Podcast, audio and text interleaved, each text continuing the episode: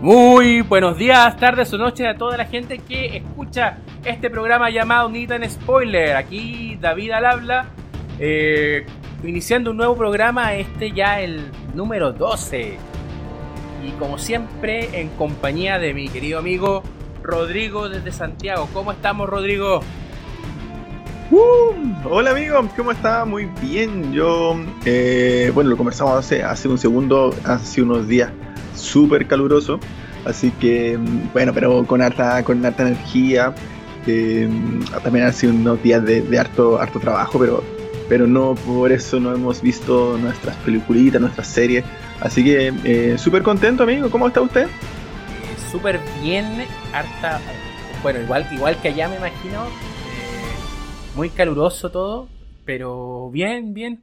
Bien reconfortado porque el fin de semana, como, bueno, como les comentaba el capítulo anterior, se han estado haciendo algunas actividades acá en Caldera y el día sábado hubo una marcha desde Caldera hasta Valle Inglesa. ¿En serio? Sí, po. la, primera marcha del verano. Y estuvo muy buena. Estuvo bien bonito. Te juro con chala y chor. Con chala y chor. Así. Y con terno arriba. Así como vestido de etiqueta.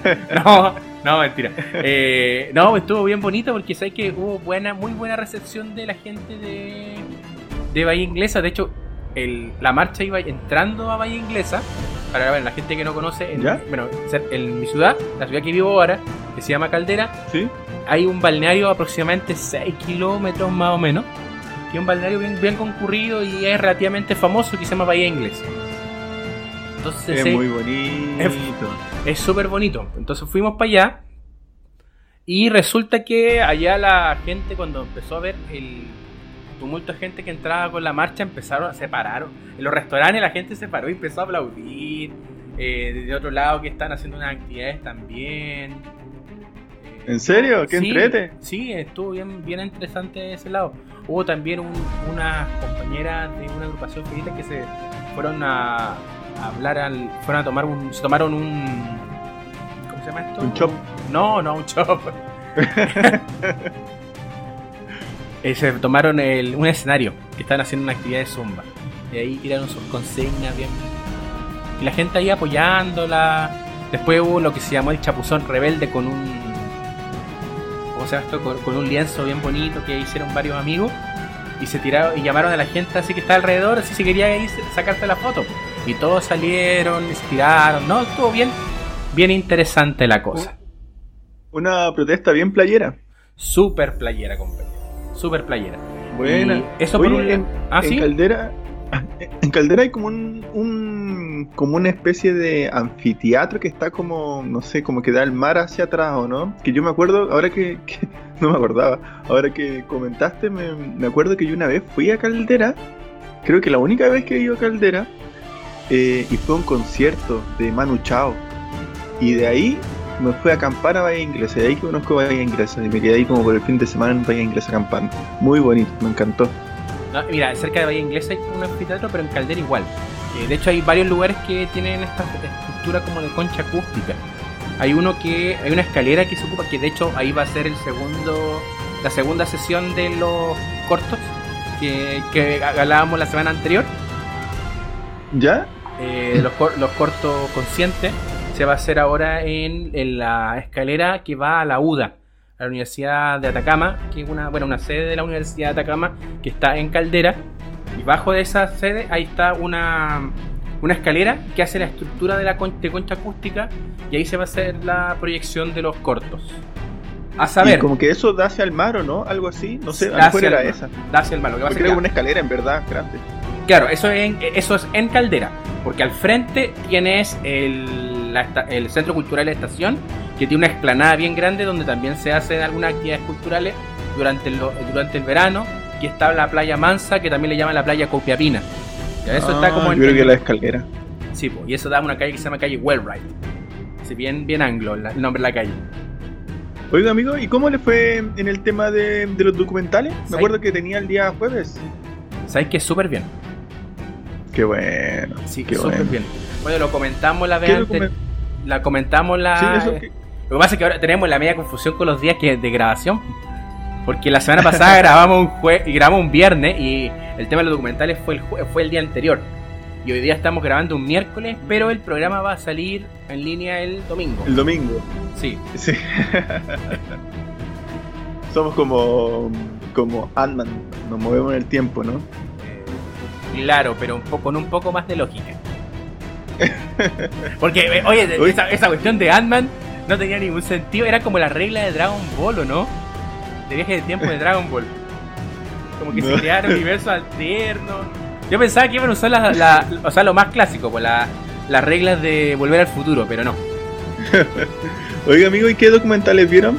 Mira, en esa, en oportunidad vimos, vimos el documental del negro Matapacos, que a pedido popular se va a repetir como previa de este de esta sesión. Ah, verdad, tienes razón, verdad.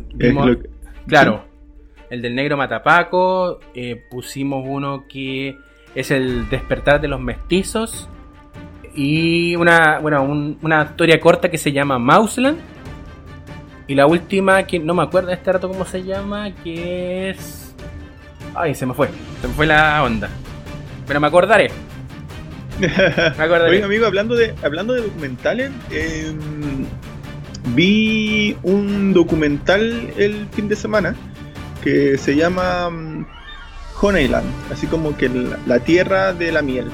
de hecho está, está postulando al Oscar para dos premios, uno por mejor película extranjera y otro para eh, mejor documental. Yo creo que mejor película extranjera la tiene compleja porque sabemos que está, me parece que hay Parásito, entonces es una de las favoritas entonces complejo, pero en documental me parece bastante bueno. Lo que sí, no sé si es como para, para público abierto, porque tiene esta como tónica más antigua de los documentales que es mucho más, más lento. Eh, hablamos de, de una, una señora que vive como con su madre en una, en una casa casi tirado para cueva que se dedica a la extracción y cultivo de, miel, así como súper artesanalmente. Creo que la, la última, la última persona que quedaba haciendo eso. Eh, así que se lo recomiendo para que le puedan echar un vistazo, está bastante bueno. La verdad que sí tiene como, como este, esta canción de fondo, a lo que voy yo hace como, como el tinte, el contexto de, de, harta, de harta melancolía. Eh, y es como bien lenta, por eso a lo mejor no la recomiendo tanto como para públicos masivos, o sea, para, sí, para escenarios masivos, pero bueno, a veces, muchas veces la, gente de esfuerzo, la vida como más tirada, no sé, al campo rural, tiene como esto, esto estos tintes más nostálgicos eh, que, que, remueven un poco ahí el, cucharón. Así que eso, pero si es que ahí tienen un tiempo y les gusta ver el tema de, documentales, les, les recomiendo ahí Honeyland. buena recomendación, amigo. De hecho, hay una, hay una serie también. Bueno, yo también recomendar un documental que lo, lo revisé hace poco nuevamente, que es Living Neverland. El documental de dos, dos, dos jóvenes que se identifican a sí mismos como víctimas de Michael Jackson por abuso sexual, por pedofilia. Mm, muy comentado. Muy comentado. Y de hecho, son muy buenos documentales porque está partido en, dos capítulos. Así que la gente que quiera ver eso, muy recomendable el Living Neverland. Muy, muy bueno. Amigo, puedo ver. Ah, también vi en la semana, saliéndome del tema de los documentales. Ah, no le había contado, ¿verdad? Que le estaba diciendo que, vi em, eh, The Witcher. Eh, sí, la recomiendo. Es muy parecido como, como la tónica a, a Game of Thrones. Eh, y se va, va, mejorando con los capítulos. Los últimos capítulos son mucho mejores que los, que los primeros. Eh, recuerden que esta serie es como, eh, bueno, nace de un libro, de unos libros que después pasan a ser videojuegos y de los videojuegos pasan, en este caso, a ser serie en Netflix que bueno, le, ha, ido súper bien. Así que mezcla este tema que, que está muy de moda, que es como la época medieval con elementos medios irreales, medio oníricos, eh, fantasía, así que buena, buena combinación para la gente que le gusta ese estilo. Sí, ah, yo quiero, yo quiero ver una serie que se llama Ares. ¿Ares? Sí, una holandesa. Tirada para el, ah, mira, para el, terror. si le estaba diciendo a unos amigos, un amigo que me estaban preguntando qué onda con esa y, dije, no, si la tenemos en carpeta. Y de hecho, es verdad, la tengo en carpeta hace rato. Y ahora que se estrenó en Netflix, está dada la mano para empezar a, a revisarla.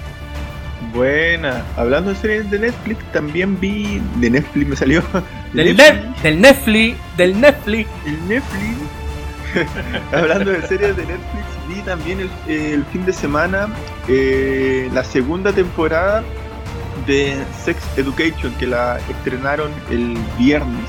Eh, esta segunda temporada que, bueno, no me acuerdo bien el nombre de los actores, pero entre los protagonistas está la, la mamá o sea, la mamá de, como el principal es la de los expedientes secretos X. Y se trata básicamente de, eh, unos niños de secundaria en Inglaterra, me parece, que viven esta vida adolescente. Él es hijo de, de, esta, de esta actriz que les comento, que ella es sexóloga. Entonces el niño, en que tiene una relación media disfuncional con la madre, igual ha aprendido ciertos conocimientos de esa área y eh, se pone a hacerle terapia a los demás muchachos en tema de, sexualidad, así que es bien entretenida, es bien cómica y eh, ligera, así que le fue bastante bien, de hecho alguna, algunas páginas que son un, algún crítica la, han premiado bastante bien, así que si quieren pasar básicamente un buen rato, tranquilo, ahí se, también se, se las dejo. ya, entonces ahí tenemos algunas recomendaciones ya para para lo que viene. Oiga, amigo, del listado pues. estamos, estamos siguiendo, bueno, esta, esta y dos semanas, las próximas dos semanas, vamos a estar terminando de revisar las películas que nos faltan denominado mejor película, mejor película para los Oscars. E, excelente, de hecho yo ya, ya, partí con Mujercita, llevo un poco, todavía no ha terminado, debo reconocerlo que lo estoy viendo por parte. Sí, es que aquí el hombre es muy, está muy ocupado. Sí, sí. Sí, pero eso, amigo, es verdad. Estamos, estamos revisando las películas que, están ahí en, la recta final, en los últimos metros, llegando para, ver quién se lleva eh, esta corona de, mejor película, mejor dirección, mejor actores en los Oscars. Y una candidata fuerte es 1917, la película que vamos a hablar el día de hoy.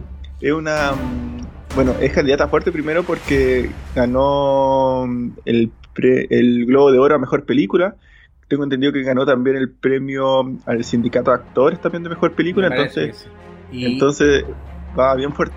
Va bien fuerte. Yo creo que va a ganar los Oscars porque tiene todo lo que le gusta a los Oscars como premio. Ya vamos a hablar de eso. Pero no es la que yo quiero que gane. Pero lo más probable es que sí. Mira, yo igual tenía mis dudas, pero eh, al verla, en verdad, y, ver quién eran sus competidores, bueno, no hemos terminado de ver todas, nos falta ahí, me parece que una más. Falta, eh, una nos falta Mujercita y Ford versus Ferrari. ¿Y no nos falta otra más? No. ¿Más? ¿No? No, son ocho. En este año son ocho para mejor, mejor película, que es de Irishman, 1917, El Bromas. Ya la comentamos. Sí, El Bromas, que también tiene podcast. Eh, Nuestro eh, segundo capítulo. Once Upon a Time in Hollywood, que es la que yo quiero que gane. No, mentira, no quiero que gane. Hace un par de capítulos le comentamos. Sí, yo quiero, mira, ¿sabes qué? Me pasa algo raro. Porque de, de las ocho películas, la que quiero que gane es Érase una vez en Hollywood porque eh, me gustaría que Tarantino dejaran de ningunear a Tarantino. Pero no es la mejor película de las ocho. Yo creo que la mejor película de las ocho es Parásitos. Parásito, ¿ah? mira, se, metió ahí, igual no, no. Uno a lo mejor la esperaba como mejor película extranjera, pero no quizá como mejor película y se metió fuerte, ¿eh? Sí, hasta, hasta ahora, porque todavía nos falta ver dos películas más. Entonces, por lo menos para mí, eh, la mejor película de las ocho es Parásitos, pero quiero que gane Érase una vez en Hollywood pero creo que va a ganar 1917. Estoy como el chavo, así como, como eh, quiero, quiero un, un, refresco de, de Jamaica, pero que salga limón y parece tamarindo, una cosa así. Claro, una, una película de, de, Tarantino, pero que parezca de, de, de San pero en realidad sea, pero que sea de, de, San Méndez. sí, algo así estamos. Sí, pero bueno, es tremenda película. A mí en verdad cuando la vi me, dejó harto la duda porque mm, la consideré bastante buena.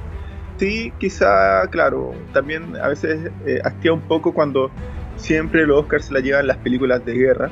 eh, o los mejores actores también son los actores de guerra. Eh, y claro, obviamente son mucho más exigidos por, porque obviamente el escenario de guerra es mucho más complejo que, que otro escenario. Pero, pero pucha, no, en verdad no, no debiese ser como una tónica que siempre premien a, solo a, películas de, guerra. Pero bueno, esta película es muy buena, en 1917, de... Uy, se me fue el director. Sam Mendes. De, Sam Mendes, del connotado Sam Mendes, que en verdad ha tenido un año redondo. Eh, esta película se, se sitúa en la Primera Guerra Mundial, principalmente, bueno, sabemos que la Primera Guerra Mundial, bueno, y la Segunda también están involucrados la mayoría de los países, o sea, la mayoría de los países que quieren sacar un, una tajada de la torta, porque los países africanos, sudamericanos, otros lados, están básicamente para, que me perdonen, pero para recibir refugiados, o sea, espero que eh, no, no les toca pedazos que pelear. Por eso no se meten mucho. Si llega la tercera guerra, ¿tú crees que Chile va a intervenir? ¿Que Chile va a intervenir? Sí, porque nosotros eh, como país somos perritos falderos de los gringos. Depende quién esté en, al mando, por eso la importancia de votar. Y segundo, eh, si es que se hace partícipe, va a ser partícipe eh, a lo más diciendo cuál es su postura, pero no, no, no creo que participe militarmente. Recordemos que si bien nuestras Fuerzas Armadas tienen amplios recursos y están como mm, mucho mejor que otros países de Sudamérica. Básicamente nosotros recibimos los aviones, los buques, los tanques que dieron de baja a los países desarrollados. Entonces yo creo que no, sé si quieran tanto nuestra ayuda. Claro, o capaz que Chile mande misiones de paz. Y ya sabemos qué pasa cuando se envían misiones de paz. No, no, no queremos que pase eso de nuevo. Totalmente, en verdad hay... como que hablamos de un tema y salen un montón de... Sí de cositas a, la base. Bueno, y volviendo a 1917, me contaba que la Primera Guerra Mundial está, en este caso, se sitúa en, no sé, soldados ingleses que están en el norte de Francia.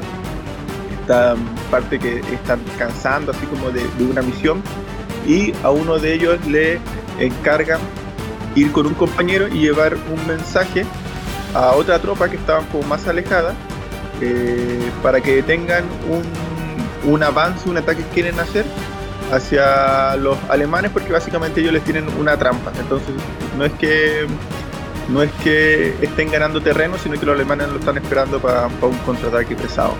Así que de eso se trata un poco la película. Se realiza toda la película en un gran plano secuencia, es decir, parte con se enciende la cámara, o al menos eso nos quiere mostrar a nosotros, y no para hasta que termine la película, lo cual me parece que es un tremendo desafío a nivel como de, ingeniería de, la película, así como de, cómo, cómo la armas, porque es como esto cuando uno ve en la tele que ponen como un montón de, dados juntos, o sea, dados, de, estas piezas de dominó, eh, y que una cosa activa como Tommy Jerry, un montón de cosas, y que todo tiene que ser perfecto con un solo movimiento, y se descadenan varias cosas, así más o menos tiene que ser la, la planificación de, de, este tipo de películas, porque la cámara tiene que moverse en los lugares perfectos. Igual hay truquitos como para, para cortar escenas sin que el espectador lo vea.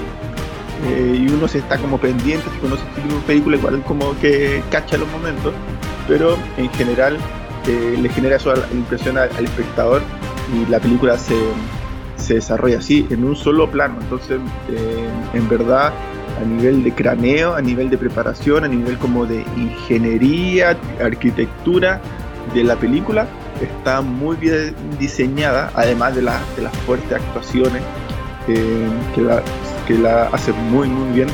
Eh, a mí me gustó mucho. No sé qué le pareció a usted, amigo. Mira, a mí, a mí me, gustó la, me gustó la película. Me gustó mucho la puesta en escena siento que el trabajo que desde lo musical como que con Thomas Newman hasta lo, netamente cinematográfico con Deckins eh, se ve bastante bien. Se ve bastante bien me, parece que una buena apuesta eh, esta de generar generar toda la película desde el desde un único plano secuencia. Y es muy bonito, es muy bonito de ver el, el las tomas, las tomas que genera, la crudeza con que te muestran la guerra.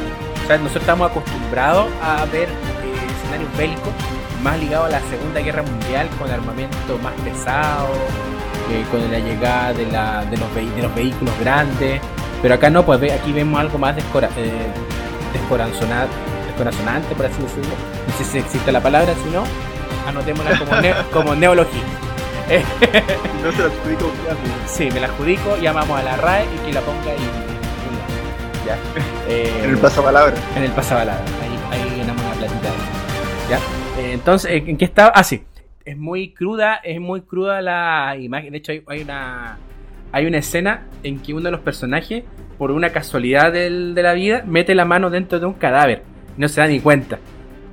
Es muy real, es muy realista. Tú veis gente con brazos, piernas amputados, quemados, eh, heridas terminales, o sea, en lo que... En lo... están caminando y dicen, oye, cuidado porque estáis pisando un muerto, así como que ten más respeto. Claro, y con la naturalidad que conlleva eso en la guerra, o sea, esta desensibilización de los personajes. De hecho, eso, eso lo encontré entretenido de la película. Que, y que, bueno, que no es algo, no, yo no creo que sea un mérito específico de la película, sino que es parte de lo que hacen mucho en otras, en otras, en otros trabajos bélicos. O sea, esta película cuando uno la ve, uno se da cuenta que bebe mucho de Dunkirk, de Christopher Nolan, bebe mucho de Salvando al Soldado, o sea, Rescatando al Soldado Ryan de, de Spielberg. Bebe mucho de esas películas en ese sentido, en lo que es la trama y la historia, no vamos a encontrar algo muy original. De hecho, eh, yo creo que eso a mí me tira para abajo como, como postularla a una mejor película. Eh, siento que como el, contenido mismo de la película no es, no es lo más relevante, lo más relevante es la puesta en escena. De hecho, es el cómo, el cómo te hacen ese, esos paneos con este plano secuencia. También me recordó otra película que se llama Children of Men. Que esa película sí que la recomiendo, la recomiendo en el alma, por favor véanla, que también es una película bélica que ocupa planos, o sea, no, ocupa varios planos secuencia larguísimos pero el contenido es lo, es lo que cambia. Ahí tenemos. Eh, y otra cosa que, creo que bebe un poco de, Children of Men es la presentación de los infantes como aquellos que te ponen una contrapeso dentro de lo que es la guerra. Porque Children of Men, eh, no voy a. Es así que no la quiero spoilear porque es una. Pese a una película vieja, es una experiencia que uno tiene que tener de principio a fin sin información porque es una película brillante, o sea, brillante. Pero hay una escena de esta película en que hacen algo con un niño dentro de un escenario bélico y es muy... Eh, eh, te, da congoja, te aprieta el corazón, la cuestión es terrible. Y en esta película también hacen algo similar con, una, con un infante, pero no lo hacen tan bien como en Children of Men. Entonces, por lo menos mis, reparos con, con 1917 van en la línea del argumento, de la historia, porque actuaciones, o sea, quiero destacar al, protagonista, que el protagonista, eh, no sé si la gente lo recordará por el. que se llama George McKay. Y actúa, es, el personaje es secundario en una, en una de mis películas favoritas que se llama Capitán Fantástico. Amigo, ¿usted vio Capitán Fantástico? No, amigo. Ya. El Capitán Fantástico es la película por la cual creo que Vigo Mortensen debería haberse llevado un Oscar mejor. ¿En serio? Sí. De ese año no le veía muchas posibilidades porque tenía buenos tenía competidores muy fuertes. Pero esa película, Vigo Mortensen hace todo. Todo lo que puede hacer y más. es una película sobre una familia, eh, una familia narca, narco, que vive en los bosques y tiene que volver a la ciudad porque la madre se suicida. Entonces tiene que hacer todo lo que tiene que ver con el, con el funeral y la, la mamá viene de una familia acomodada, eh, tradicional, republicana. Eso, el hijo, tienen varios hijos y el hijo mayor es interpretado por este actor y hace un muy buen papel, un muy buen trabajo, pese que tampoco es el, el hijo que más pantalla le dan pero hace muy buen trabajo George McKay y aquí creo que también este del cabro joven enfrentado a los embates de la de la guerra, que se siente solo en el mundo, que la familia no lo apoya y que en el fondo está cuidando su culo nomás y quiere sobrevivir hasta que se enfrenta a esta misión y esta misión la quiere llegar hasta el final. Eh, vemos bien la épica de él y es un personaje tremendamente maltratado y creo que lo hace bien. Además tiene muy buenos cameos. El cameo que más me gusta es el cameo de Moriarty. ya, pero... Bueno, eh, de, la serie Sherlock, ya en la serie Sherlock el, hay un actor que, interpreta a, a Moriarty, ya, el villano y némesis de Sherlock, Andrew Scott, ahí está el nombre. Andrew Scott interpreta a un teniente nihilista, pero terrible. Y es un personaje. Eh, yo creo que es el mejor personaje en la película. Lejos. Tiene una, una, tiene una participación, pero ni, ni alcanza de los 5 minutos de lo que aparece. Y te define. Te define el, el sentido propio de la guerra y cómo son las naciones con sus soldados. El abandono de las. Porque el tipo no tiene ninguna fe en, en que la, los, los, soldados, los soldados que van a enviar a, esta misión suicida de avisarle al batallón de que no, ataquen porque si no los van a matar a todos. Eh, no cree en la misión, está totalmente desesperanzado, ve, te muestra que la guerra en realidad es un sinsentido, que estáis yendo a pelear y arriesgar tu vida y estáis rodeado de idiotas, ¿cachai? Que y todo eso solamente con la actuación. Este tipo es muy buen, muy, muy, buen actor. Así que por lo menos eh, estén atentos cuando aparezca Andrew Scott, el teniente Leslie, en la película. Eh, ¿Qué otra cosa también creo que es importante mencionar? La música. Amigo, ¿cómo, ¿qué le parece la música?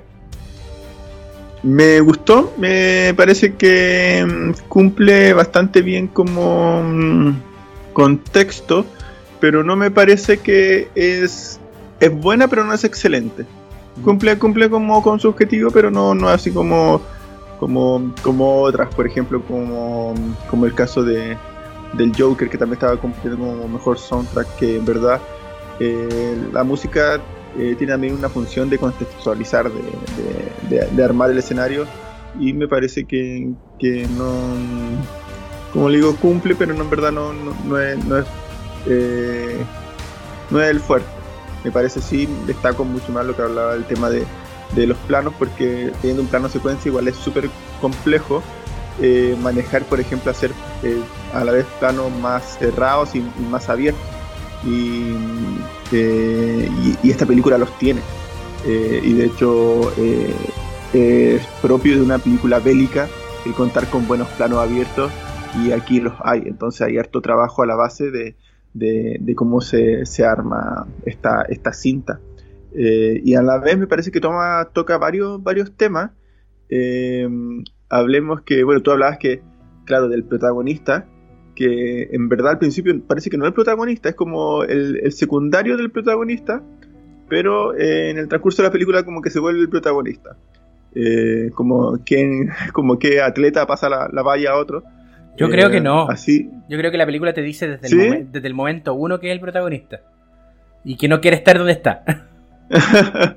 bueno, y, ahí toma un, un, tema bastante como de, no sé si de ética, de moralidad o de automático.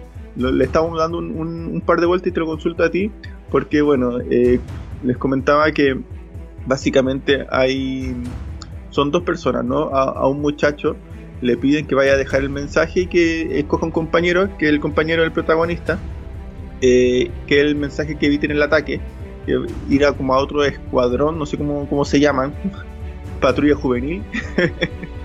Eh, y, en, ese escuadrón está eh, el hermano de, a quien escogieron para llevar el mensaje. y pucha, más, ¿me lanzo con un spoiler o no? no, amigo, no van a el, jefe nos retó la semana pasada por el spoiler. bueno, el tema es que eh, eh, el que tú dices que el protagonista, que el muchacho como que a quien escogieron, él escogió para, para ser acompañado, para que lo acompañe. él no quería ir mucho en un inicio a, esta a, este desafío, esta trayectoria, esta misión. No lo quería porque igual sabía mucho cómo lo complejo que es la guerra, él tenía más experiencia, pero en el camino él muestra mucho esfuerzo y dedicación y entrega que, todavía, no le quedaba por cumplir con la misión. Incluso eh, en un momento le ofrecen alternativas para no continuar con la misión, por ejemplo, no sé, eh, logra como tener como un pequeño asilo en, una casa y le dicen como que se quedara, pero él en verdad eh, se esfuerza por seguir adelante, seguir adelante y, terminar lo que había comenzado. Entonces, yo le estaba dando un poco de, vuelta a ese tema, pero todavía no, lo logro cranear bien de, este, como, de esta perseverancia pero este también como de, asumir una responsabilidad, eh, agarrarse, tomarla fuerte y, no soltarla hasta, hasta, que, hasta terminar como, como comenzó, con una misión eh, cumplida. Eh, pero creo que en el transporte hay un, como un tema de ética, valor hacia, hacia, quienes le, le, tendieron una mano o quienes le mostraron cariño en un inicio. No sé algo así. Eh, a mí me queda esto de la misión en sí es una misión de salvar gente, o sea, salvar la mayor cantidad de gente posible. No es, no es una posta, no es hacer un ataque y ganar en el ataque, no. Acá la misión tiene que ver con salvar la vida de 1600 personas. Aprox. Eso es lo que te menciona en la película, ¿verdad? Y eso le da como. Pero no lo, no lo pensaba en un comienzo. No, pues lo pensaba desde su propia vida. Pues. Entonces, el contenido de la. y lo importante que es la misión para. para el personaje del amigo, ya que lo selecciona el protagonista para acompañarle, es salvar a su hermano y salvar a todo el otro. El otro, es, está refunfuñando y por qué tengo que ir a esta cuestión. Hasta que él, se, él llega, saca, toma la posta y dice: Yo voy a seguir con la misión hasta el final. Y voy a salvar a toda esta persona, cueste lo que cueste.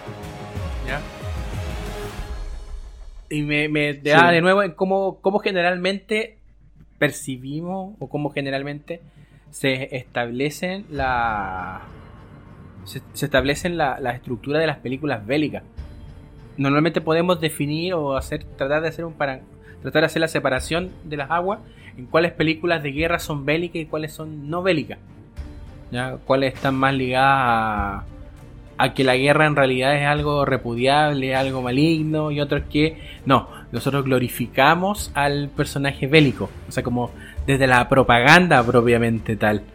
Esto, y de hecho en esta película tiene como bien, eso sí me gustó bastante, el juego de las medallas. Eh, desde, la, desde que se sabe que se puede hacer condicionar a la gente eh, a través de una cuestión que se llama el sistema de fichas, eso es posterior a la película, pero los orígenes del sistema de fichas, para la gente que no sepa, es una forma de condicionar conductas. ¿Ya? Que la mm. gente tenga cierto tipo de eh, comportamiento. Un Un claro, porque puede ser con premios, que puede ser con castigo, con millones de cosas. O sea, la economía de fichas es uno de los tantos sistemas que existen para poder hacer esto. ¿Ya? Pero tiene, es, para poder crear la economía de fichas hubieron muchos antecedentes. Y uno de los antecedentes tiene que ver con el establecimiento de las medallas, de los premios, de los premios bélicos. En este caso, las grandes potencias le entregan medallas por distintas situaciones a los soldados. Y el protagonista eh, fue premiado en un momento. Pero nosotros no vemos esa premiación, sabemos que fue premiado. Y resulta que al inicio de la película te dicen que él ya no porta, ya no tiene su medalla. Entonces pasa bastante tiempo hasta que te expliquen el por qué no tiene la medalla y el cuestionamiento de los otros personajes, así como, oye, pero ¿cómo pudiste perder tu medalla? ¿Cómo la dejaste ir? ¿Qué pasó? Yo debería llevarle eso a mi familia. Y para él, en realidad no tenía ningún valor, porque es solamente un pedazo de metal con listones. ¿Cachai? Entonces, sí, la cambió, me parece que no sé por algo. Sí, la cambió. No sé si por comida o por vino, no me acuerdo. Por vino, la cambió por vino. Si, si lo miramos en frío, qué terrible que te tengan que premiar en una guerra, ¿o no? Sí, no, sí, sí, y, bueno, él también lo comentó al otro muchacho, que le dijo, estoy seguro que tu madre eh, preferiría que llegara vivo a la casa en vez de recibir un pedazo de metal con género. Claro, porque a la... después de las premiaciones póstumas, o sea, como le entregamos esto porque su hijo tuvo un perfecto desempeño en la guerra. Pero loco, perdió una, es una vida humana, una vida humana no, no se puede equiparar a un pedazo de metal. Sí, yo, yo creo que, y volviendo como al tema anterior de, de este tema de, cerrar la misión, yo creo que cuando en la guerra te sientes como tan solo, eh, como que sientes que has perdido todo, como que la gente, me imagino, se tiene que eh, buscar como aferrar a algo, como algo que, entre comillas te haga sentir humano, porque en la guerra básicamente está ahí también yendo a matar gente. Entonces está totalmente apuntado a deshumanizarte, como lo hablamos también en el capítulo anterior de Jojo Rabbit, el tema como de, de, sensibilizar, de sensibilizarte matando conejos, no sé. Em, y en este caso yo creo que ese tipo de, cosas, de, cumplir como una, una misión, más que yo creo que incluso por el tema de sal, bueno, puede ser por el tema de salvar vidas, pero también así como de, mantener una, una, pequeña honra, no sé, un, valor, te hace eh, como que aferrarte a eso. Sí, yo creo que, va un, poco por ahí, o sea, dicen que, lo único que tiene uno es vida y disponibilidad como de, su cuerpo y uno hace con lo que quiera con, ellos. Yo creo que en la guerra eso uno también lo pierde, también pierde todo, en verdad. Entonces, esa posibilidad de, de aferrarte a algo que también imagino todo el tiempo estás pensando en tu familia, en tu madre, no sé, las cosas que te enseñó. Eh, y por otro lado, tú estás matando gente que seguramente no te enseñaron eso, espero. Yo imagino que cualquier tema como que te mantenga un poco humano te hace ir por ese objetivo. A mí me hizo acuerdo un poco también a, esta película, El Soldado Ryan, que en verdad eh, uno cuestiona en verdad como el proceso, pero entiende como, como el objetivo. O sea, ellos buscan salvar a que no, que no muera el tercer hijo, algo así, que era el último que le quedaba a la, a la madre, y en ese trayecto muere un montón de personas. Eh, aquí pasa algo similar. Estas eh, personas que están cumpliendo esta misión arriesgan su vida por entregar un mensaje y lo primero que hace el, no sé, el coronel que recibe este mensaje dice, oye, ¿sabéis que hoy día me está llegando este mensaje de que no ataquemos? Mañana me va a llegar el mensaje de que ataquemos y pasado como que no volvamos a atacar y, después que volvamos a atacar, o sea que en verdad es como casi como fue súper inútil y como súper acostumbrado a, lo a todo lo que hicieron ellos, pero y yo imagino que él también seguramente sabía eso, pero necesitaba, como te digo, aferrarse a algo. Pero también vez está esa, por otra parte, ese lado opuesto, la desensibilización en la guerra que eh, a sacrificar gente netamente para cumplir una misión que eh, uno podría cuestionar lo irrelevante que es. Sí, porque esto de... A mí me, deja... en realidad las películas bélicas en, en, lo general me dejan como bien... Bien funado de onda. ¿Por qué? Porque la, el la toma de decisiones que se da en la guerra es como está despersonalizada, es tremendamente volátil. O sea, hoy te, claro, como tú bien dices, hoy te, te man, ya, hoy tienes que a matar a tal persona, tienes que hacer tal cosa. Mañana puede ser otra cuestión totalmente distinta. Y tú vas y solamente sigues la orden. Da lo mismo, da lo mismo cuál orden sea, tú la sigues. ¿ya? El hecho de que, y bueno, que comentamos unos podcasts más atrás, ¿qué pasa cuando tu carrera es la carrera militar? Porque digámoslo, o sea, si tú te metes en una carrera militar, te vas a formar para matar gente. Y no es un invento, no es, hoy es que en realidad a lo mejor hacen más cosas, no. Es así. La milicia te van a enseñar a matar gente y matar, de la, a matar gente de la manera más efectiva posible. ¿Cachai? ¿Y, cuál, ¿Y qué pasa con, los simpatizantes? Porque claro, pues, si tú haces la carrera completa, ya perfecto. Eh, sabe a lo que vas. Pero hay montones de personas que son simpatizantes y se meten en la. como en la reserva, son reservistas. Y hacen el entrenamiento, se saca fin de semana, pero no son militares. Lo, veámoslo en el. en lo que sucedió hace poco con el estallido social. Hubo un rumor aquí en nuestro país de que iban a empezar a llamar a las Esto fue como alrededor de tres semanas después del estallido social en Chile, 18 de octubre, ya para nuestros amigos que nos escuchan desde otras latitudes. A las tres semanas eh, corrió el rumor, y creo que el rumor también se, no solamente fue en las redes sociales, sino que también en las esferas políticas, de que se iba a hacer un llamado a los reservistas.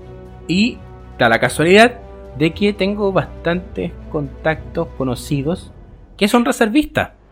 Y el discurso muy fascista de que no, es que hay que acabarlos con todo, hay que matarlos a todos, eh, estos son puros son puros violentistas.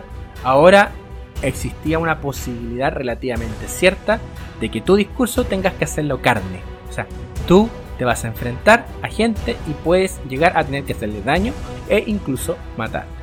El discurso eh, fascistoide se acabó inmediatamente porque ahora lo que estaba en juego era primero tu vida y segundo en la posibilidad de que ibas a tener que quitar vidas. Entonces, ¿hasta qué punto uno está dispuesto a seguir ese tipo de, de valores? Porque estas personas con este tipo de discurso, yo no podría decir que son malas personas. Eh, aspecto, en aspecto muy amplio, ¿cachai? Muy amplio. No podría decir que son malas personas, pero sí que tienen algo, una idea que no comparto y esas ideas sí son nefastas. ¿Cachai? Pero a, la mínima posibilidad de tener que hacer carne esa idea, reculen. Entonces. Sí. Entonces.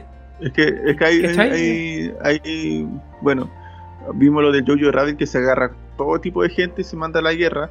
Y ahí hay todo un tema de, de, entrenamiento físico, pero hay un, tema de adiestramiento mental. De que la gente como que piense así, o sea, también no es... La gente que se, que se reclutó y fue para allá, claro, tiene una especie, tiene un...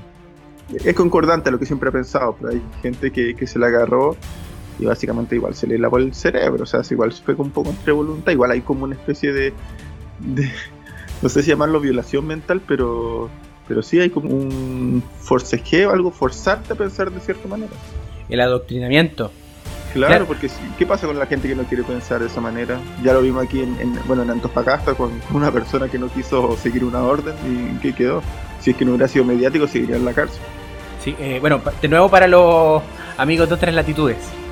Cuando inició este estallido, hubo un toque de. O sea, estado de sitio en Chile y sacaron los militares a las calles dentro de todos los militares que, sacaban a las calles, hubo uno que se negó. Dijo, no, yo no voy a ir a reprimir ni matar a mi pueblo.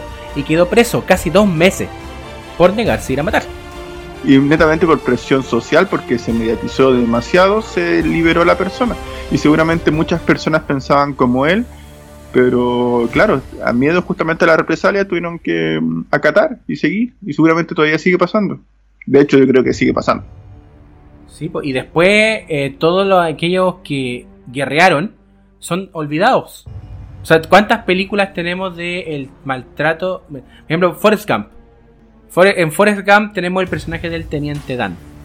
El Teniente Dan dio sus piernas por la guerra y el trato que le dio después el gobierno, después que terminó, eh, hola, gracias, unas medallas para ti.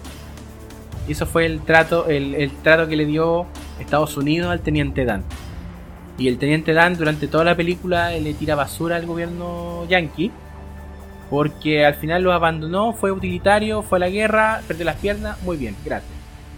Y lo mismo pasa en casi todas las guerras, o sea, eh, es cosa de ver eh, documentales respecto de, o ni siquiera documentales, eh, archivos de video respecto a lo, a, a lo que les pasa a la gente que sobrevive a la guerra, cómo quedan después, como esta película francotirador.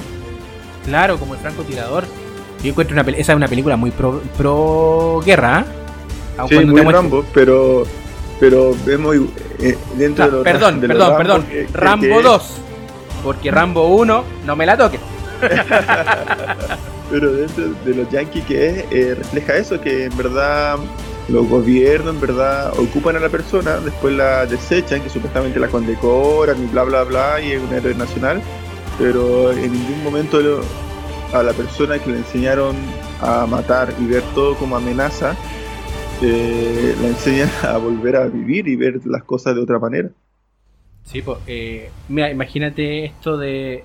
Mira, hay algo que, quiero destacar de esta película, que creo que el, que haya sido británica eh, le da un toque distinto. ¿En qué sentido? En que nosotros no vemos el estereotipo del, del personaje que ama la guerra o que está por la patria y para la patria. No, aquí tenemos, vemos pura gente descorazonada que no quiere estar ahí. Hay una escena que, que deberían prestarle ojo, o sea, por favor, que se da en un camión. Esos son todos los datos. Camión, llega el protagonista y necesita subirse a ese camión y avanzar un poquito. Y pónganle ojo a lo que sucede con toda la tropa que va en ese camión. Por favor, pónganle ojo a eso. Porque en realidad toda la película tú te encuentras con personajes que eh, están ahí por vicisitudes de la vida.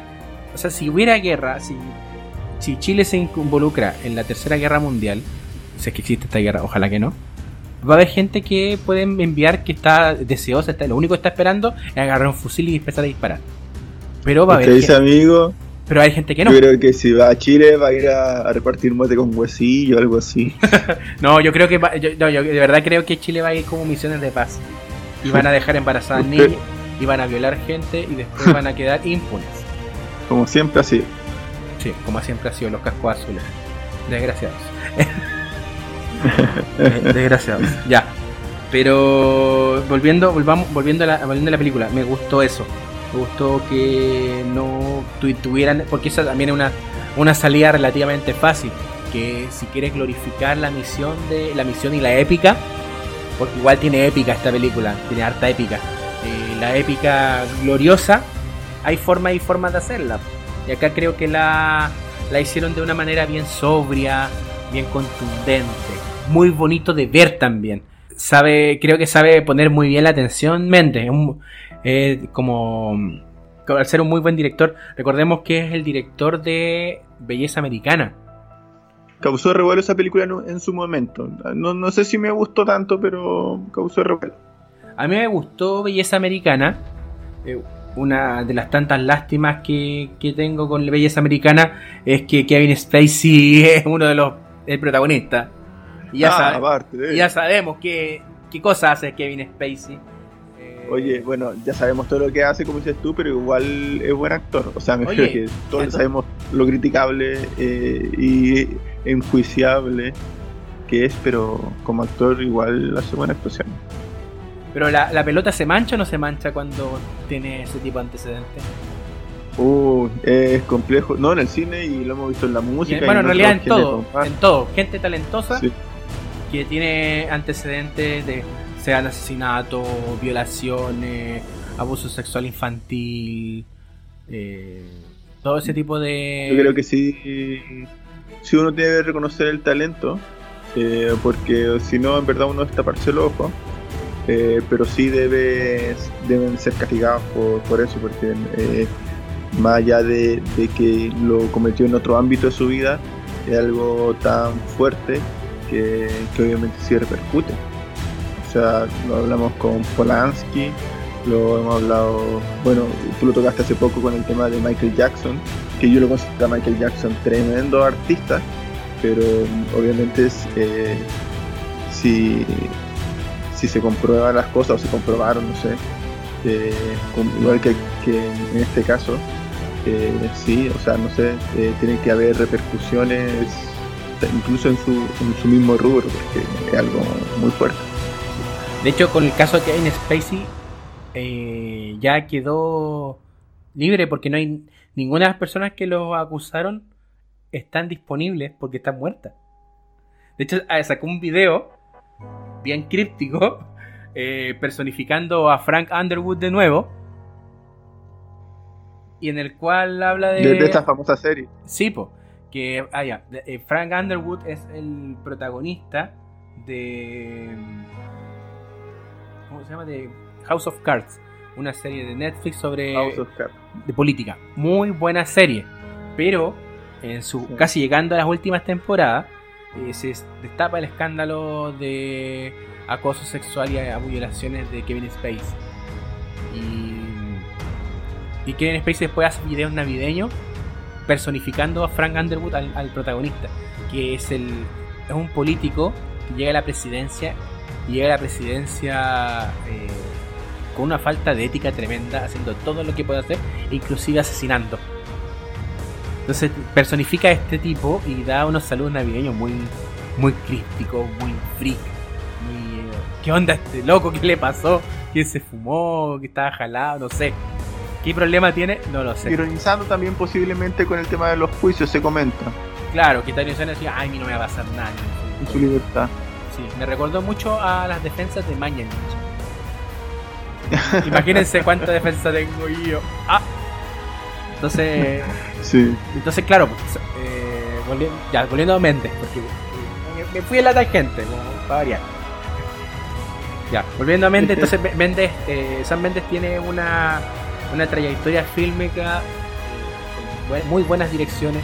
Dirigió las dos, me parece que fueron las dos últimas de James Bond, Skyfall y la otra, ya ahí no me acuerdo.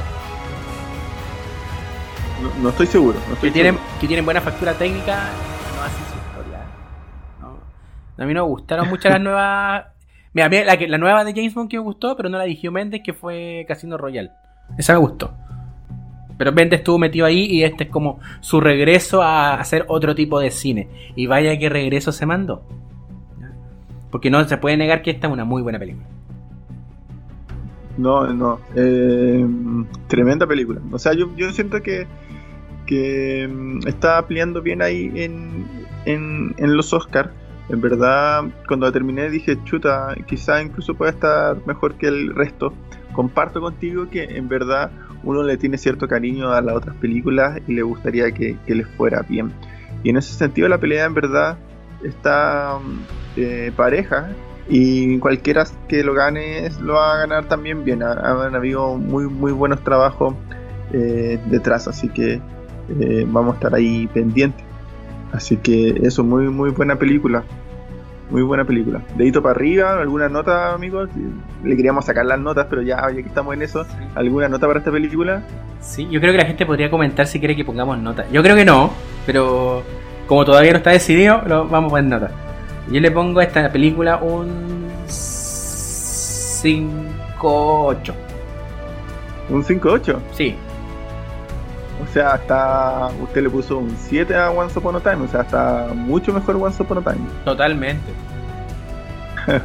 Yo le puse un 6.5 a Once Upon a Time y a esta película le coloco un... Oh, sé que le iba, le iba a poner el 6.5, pero ahora le pongo mm, el 6. Haciendo- Hacemos promedio 5,9. Bueno, Ya que el, ma- el matemático el matemático se declaró en rebeldía. lo desvinculamos la verdad por ausencia reiterada.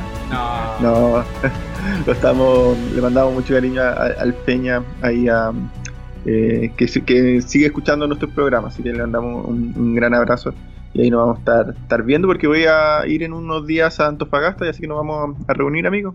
Sí, pues. Ahí nos vamos a estar viendo. ¿Qué otra cosita también se nos está escapando del tintero con esta película? ¿La actuación es que tal le pareció amigo? Me gustaron. ¿Qué, qué esta actuación le gustó más?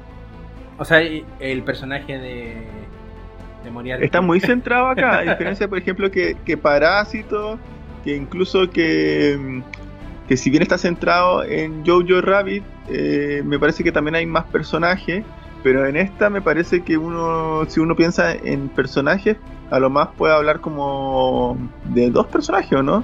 No mucho más allá de eso, Es porque que- los demás tienen participaciones muy remotas.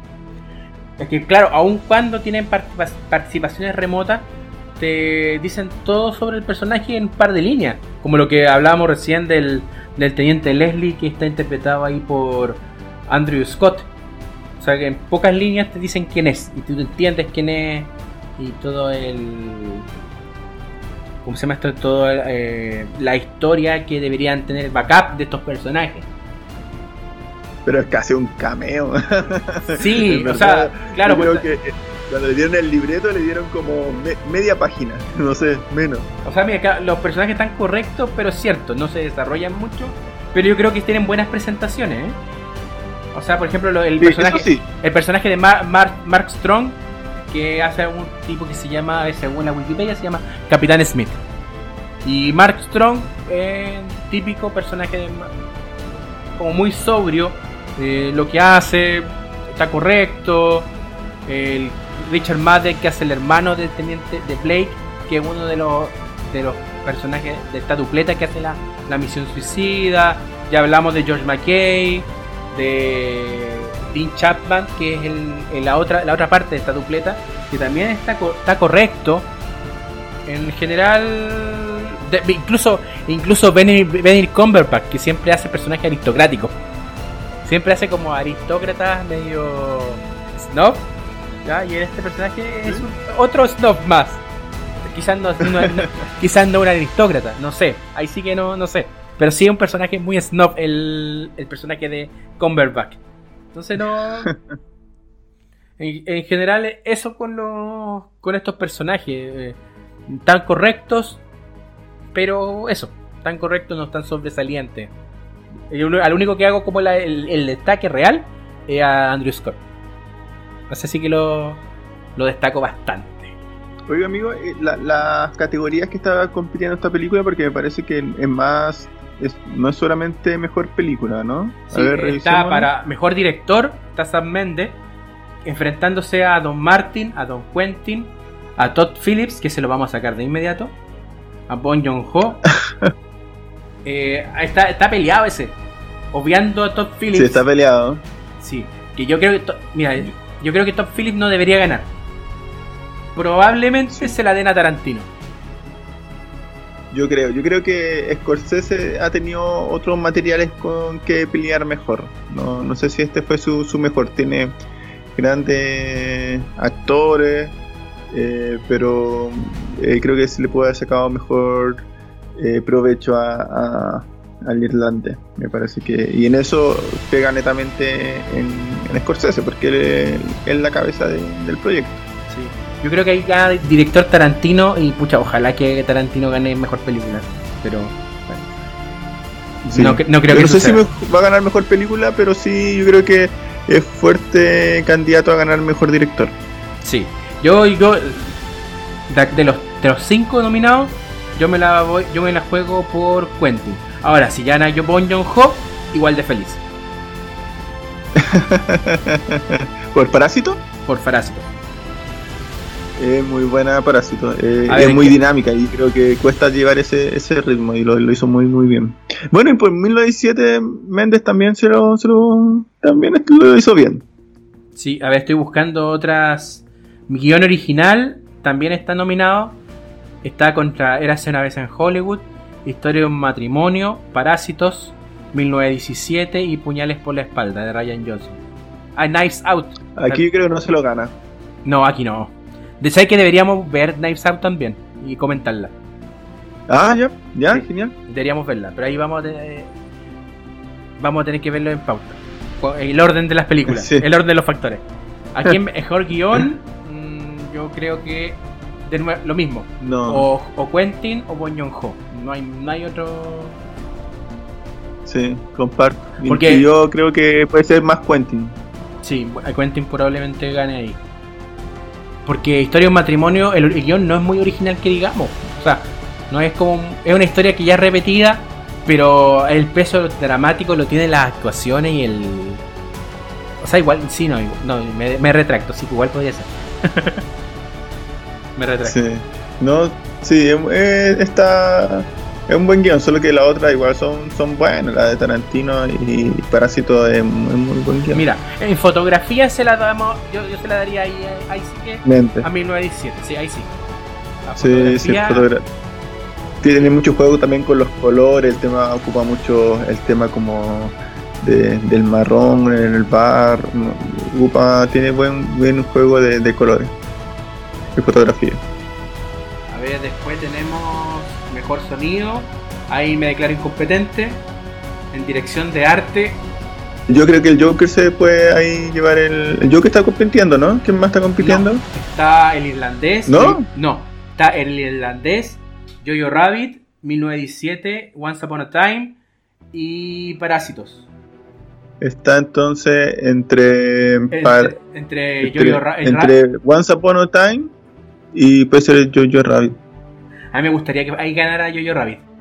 Sí, tiene, tiene muy buen sonido. Lo, lo hablamos de, de. Ay, ¿cómo se fue el director? Eh, Waititi.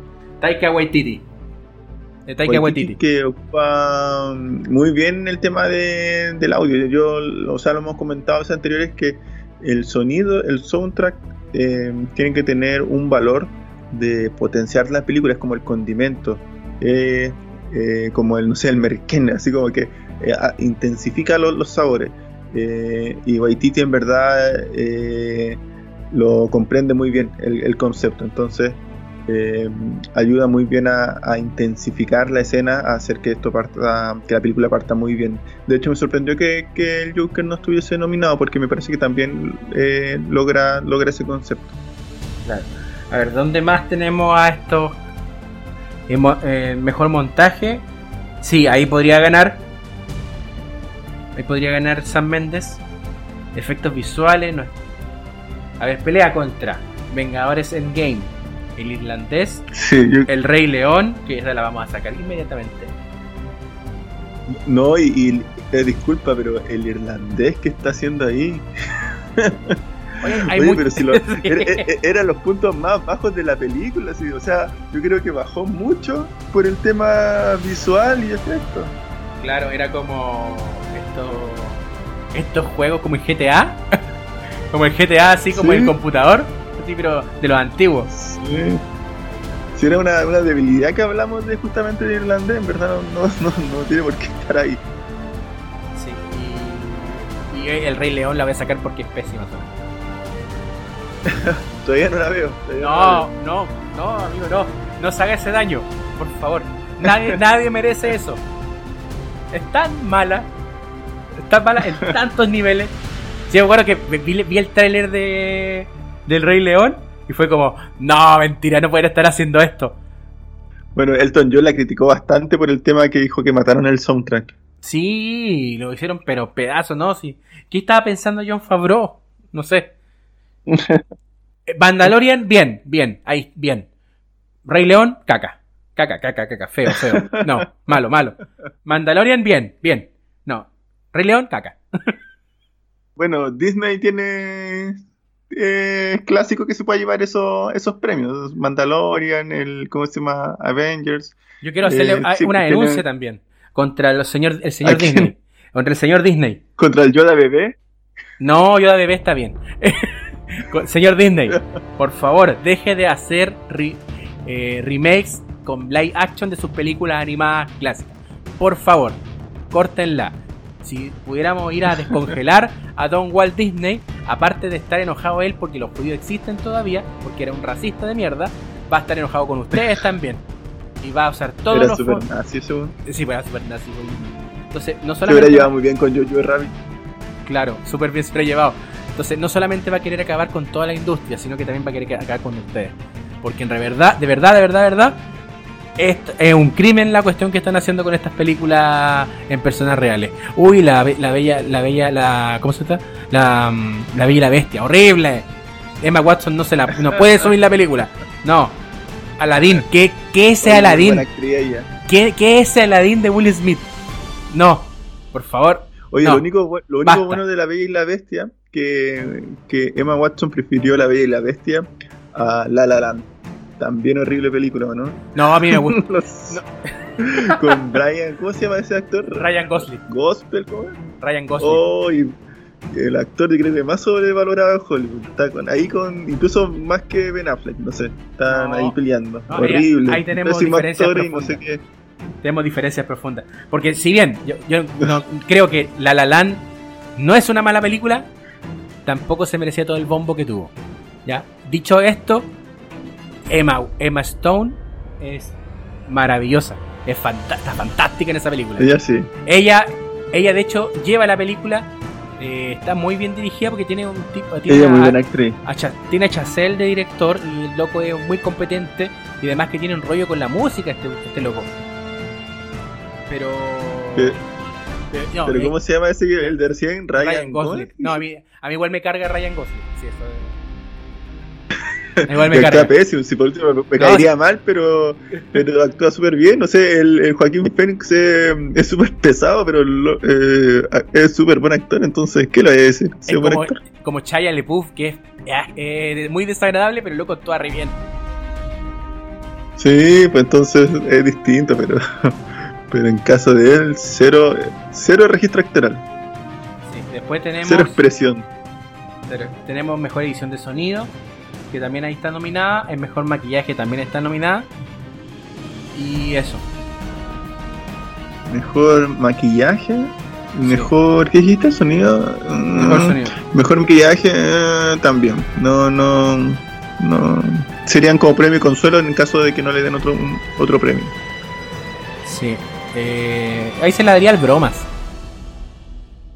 Sí, totalmente. Bueno, no sé, ¿con quién más compite? Maquillaje. Contra el escándalo, Judy, Maléfica 2 y 1917. Penca la categoría. No, hay, Sí, hay que se- me hay- encanta hay que se la, hay que se la gane el bromas. Sí, pero igual no hay ningún mérito. Pero sí, ya sí que se la gana. Obviamente hay el, el premio básicamente diciendo como que, oigan, no nos olvidemos que hay gente detrás que está también apoyando el trabajo, el utilero, la gente de, de ¿cómo se llama?, de maquillaje, que no es menor el trabajo que hace, muchas veces son 6 horas de maquillaje. Pero, pero en el caso de los competidores eh, que hay en este año no, no son tan destacados. No, no sé.